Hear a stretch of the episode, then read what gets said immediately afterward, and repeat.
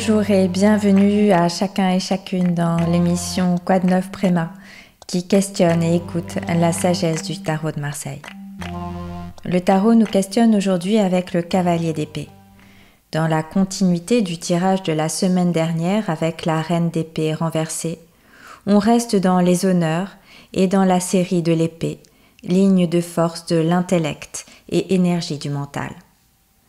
Sur l'image de cette lame, le cavalier brandit une épée très longue. Elle peut même faire penser à une lance. La lame rouge indique une force intense, susceptible de se transformer en violence. Le cavalier et sa monture portent tous deux une armure pour se protéger. Les pattes avant du cheval se soulèvent comme s'il se cabrait.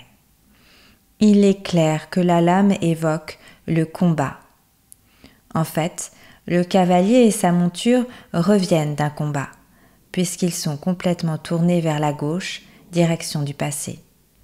Et à leur allure, on peut légitimement penser que ce combat s'est conclu favorablement. Sur un plan divinatoire, cette lame indique une victoire et des efforts récompensés. On est bien sûr dans la ligne de force de l'esprit, et la vie de l'esprit n'est pas de tout repos. Pour celui qui se tourne vers l'intérieur, il s'agit de lever les voiles qui le séparent de son âme ou de sa vraie nature. Et cette démarche est une véritable activité que l'on vit plus ou moins consciemment lorsqu'on suit un processus de transformation. Contrairement aux idées reçues, la personne qui suit un chemin d'éveil intérieur ne s'installe pas dans un refuge bien tranquille pour fuir ce qui le dérange. Au contraire, il s'agit de vivre plus consciemment l'évolution spirituelle et psychique, et donc de batailler dans un monde invisible. Prendre refuge chez les bouddhistes signifie s'engager dans la pratique, et c'est à partir de là que ça se complique en quelque sorte. Parce que tant qu'on reste en dehors de la grotte, on n'a pas conscience des monstres qui l'habitent. Mais une fois qu'on y pénètre et qu'on essaie d'y voir clair, la vie prend une autre tournure. Il y a cette image très parlante des salissures collées au fond de la marmite qui remontent quand on commence à la récurer. C'est ça, le travail spirituel, essayer de se débarrasser des tendances qui nous empêchent d'y voir clair. Le cavalier de cette lame d'épée ressemble à un chevalier de la table ronde. Un Lancelot, un Perceval, qui déjoue les pièges des forêts ensorcelées, combat les dragons dans la montagne, surmonte la trahison de sa bien-aimée, ou même celle des autres chevaliers, ses soi-disant amis, une quête pour découvrir le Saint Graal et boire à la coupe de l'immortalité. Ce cavalier nous montre un initié victorieux, et la question qu'on peut se poser est la suivante. Quelle stratégie adopter pour le combat spirituel? Comment négocier la bataille, les batailles spirituelles, et rentrer victorieux, c'est-à-dire en sortir grandi?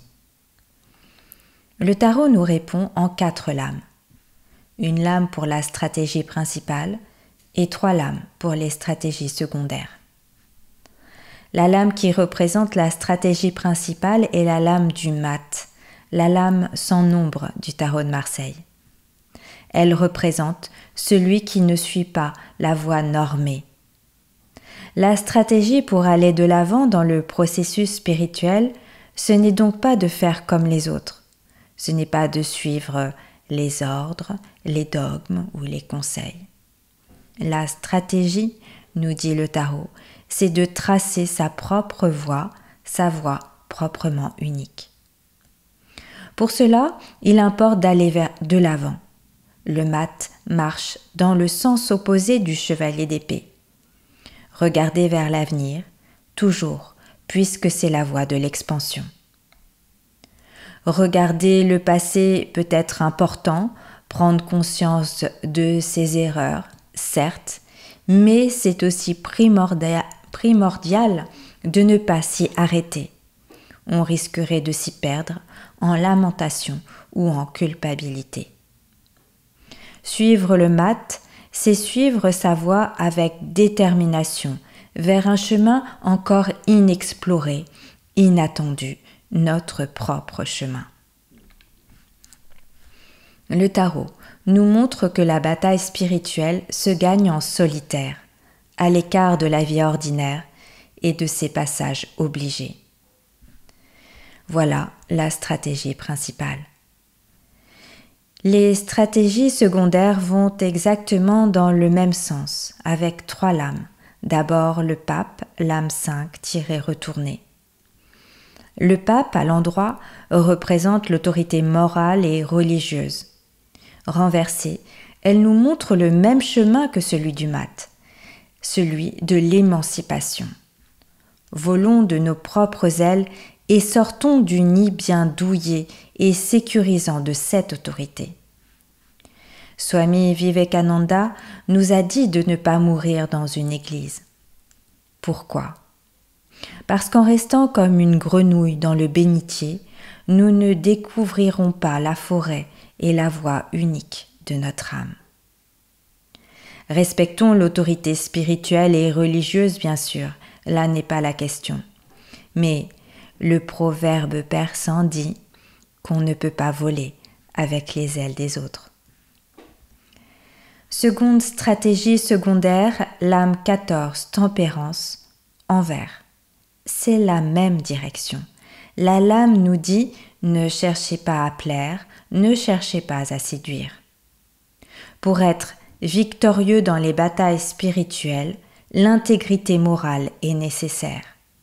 Qu'est-ce que ça veut dire? Ça veut dire que si pour éviter les conflits, on cède du territoire intérieur, en réalité, on cède aussi une part de nous-mêmes.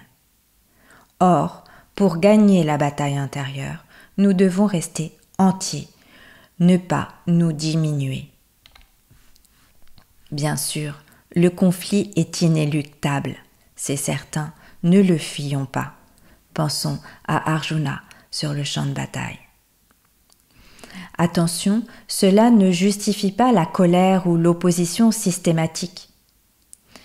La bataille spirituelle, ce n'est pas batailler à l'extérieur. On est quand même avec l'ange de la tempérance.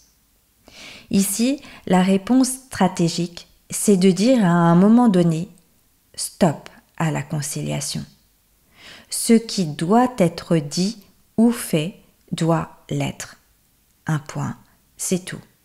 Et on peut le dire ou le faire avec douceur, avec amour, avec tempérance. Troisième lame pour les stratégies secondaires. Lame 11, la force à l'endroit. Soyons forts. Prenons la direction de notre vie dans tous les domaines, sous tous ses aspects. Avançons au-delà de la peur.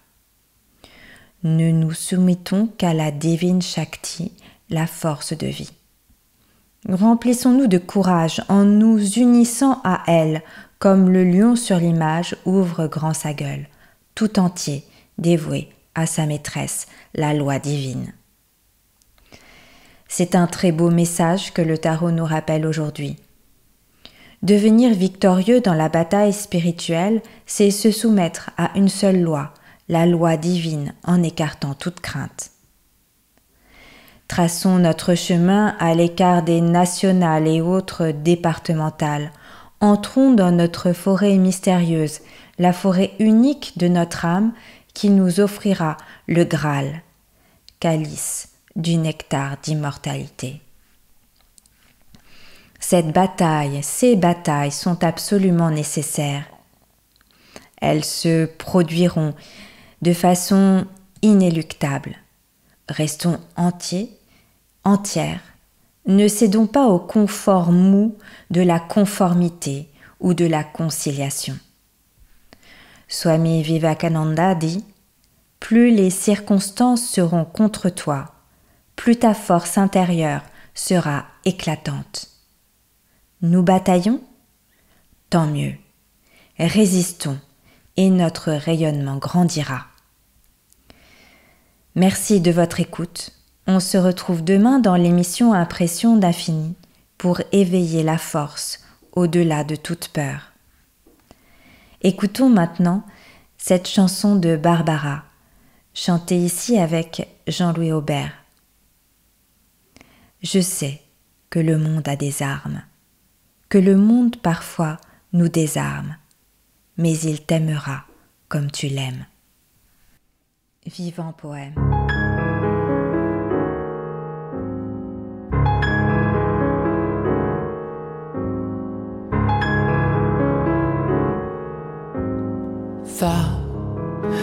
Je te le donne.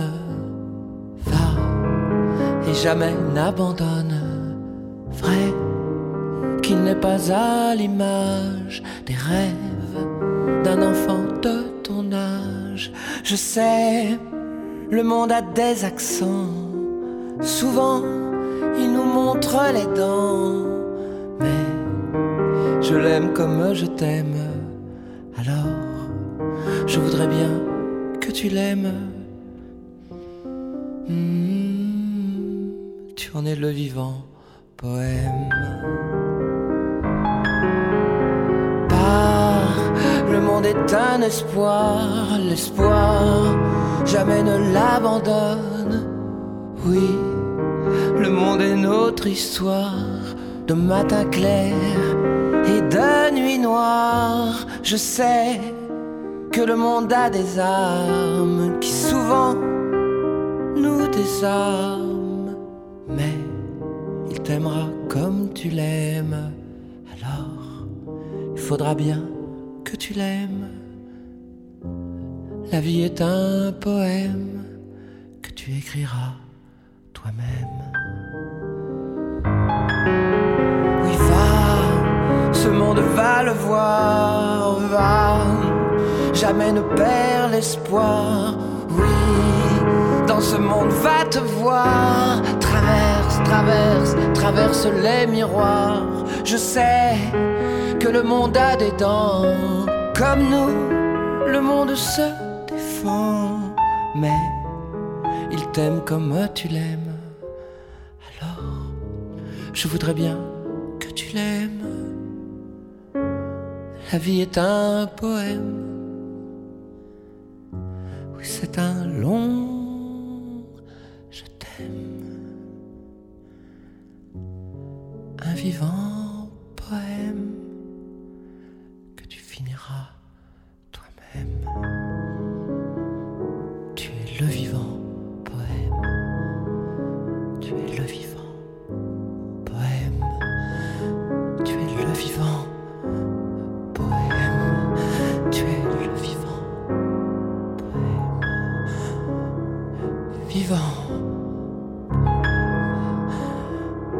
Vivant.